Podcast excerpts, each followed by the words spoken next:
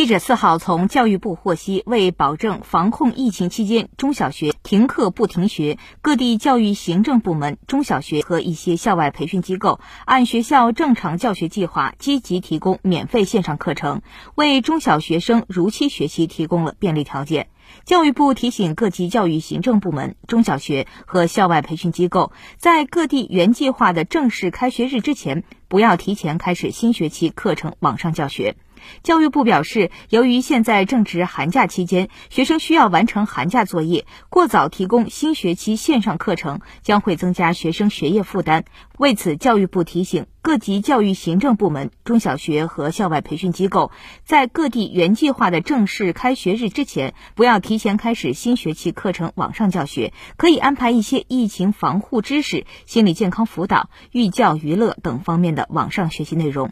教育部提示广大家长，在防控疫情严峻形势下，把孩子身心健康放在第一位，珍惜宝贵假期，不过度施加压力，科学适度安排孩子学习、生活和锻炼。同时，希望行业组织要加强引导，带领各培训机构坚决落实中央决策部署，同舟共济、共克时艰。新华社记者施雨曾北京报道。